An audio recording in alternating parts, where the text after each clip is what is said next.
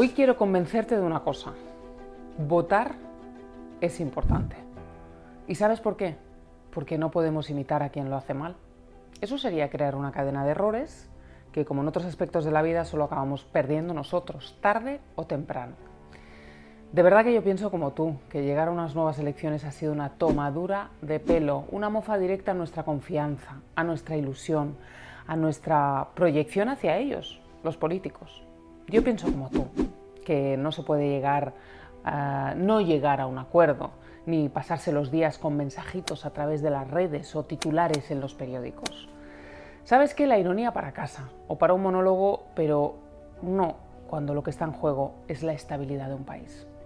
Yo estoy como tú, decepcionada y defraudada con lo ocurrido, pero quiero convencerte de que el camino es seguir votando, seguir ejerciendo nuestro derecho y no imitar lo que no debemos imitar. Sacarles los colores es ir a votar, es mostrarles que no están a la altura de nosotros, que a pesar de todo no dejamos abandonada nuestra labor. ¿Acaso crees en el ojo por ojo? ¿Que la venganza llega a algún lado? ¿Que cuando alguien se porta mal contigo el camino es devolvérsela?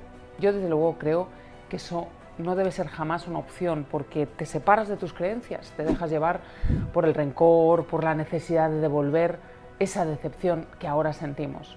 Por eso creo que tienes que ir a votar, que tenemos que hacerlo. No pienses en ellos y en lo mal que lo han hecho, en su incapacidad para llegar a acuerdos, en su incapacidad para unir y su facilidad para desunir por el único interés propio del partido y no del país. ¿De qué servirá? Nuestro ejemplo si lo vuelven a hacer mal, eso puedes pensar. Pues te digo que no pienses en eso, en ese si lo vuelven a hacer mal, porque entonces pues no se hablaría que de los errores salen los éxitos, no existiría la fe de ratas, no pensaríamos que todos nos podemos equivocar. Ellos reaccionarán si nosotros seguimos votando, si no dejamos de ejercer nuestra responsabilidad de ir, de ver que la participación no disminuye ni tu voto, tu voto. Lo repito porque tu voz es importante. Si tu voto se queda en casa por hastío, pues no se moviliza. ¿Qué hacer entonces con la decepción? Pues que no te paralice, que no te lleve a no hacer, sino a hacer el doble para que exista su reacción. Yo quiero convencerte de que tienes que ir a votar porque si no, ellos habrán logrado contagiarte y son ellos los que deben contagiarse de nosotros. Y si se produce una cuarta, puede que tenga que dimitir todos en masa porque la calle pide la dimisión y en masa pedimos a otros. La lucha está en el voto, en tu derecho, no puedes olvidarlo ni dejarte vencer. Y puede que con todo esto no te haya convencido, puede que ese no sea tu camino, porque crees en otro. Y yo te apoyo. ¿Sabes cuándo? Cuando seas consciente y como mínimo te hayas parado a pensar. No lo hagas por rebote ni por inercia de otro, hazlo por ti. Reflexiona si de verdad es tu postura y si es así, adelante. Vivimos muchas veces por contagio, actuamos en función de lo que el otro ha decidido y no por nosotros.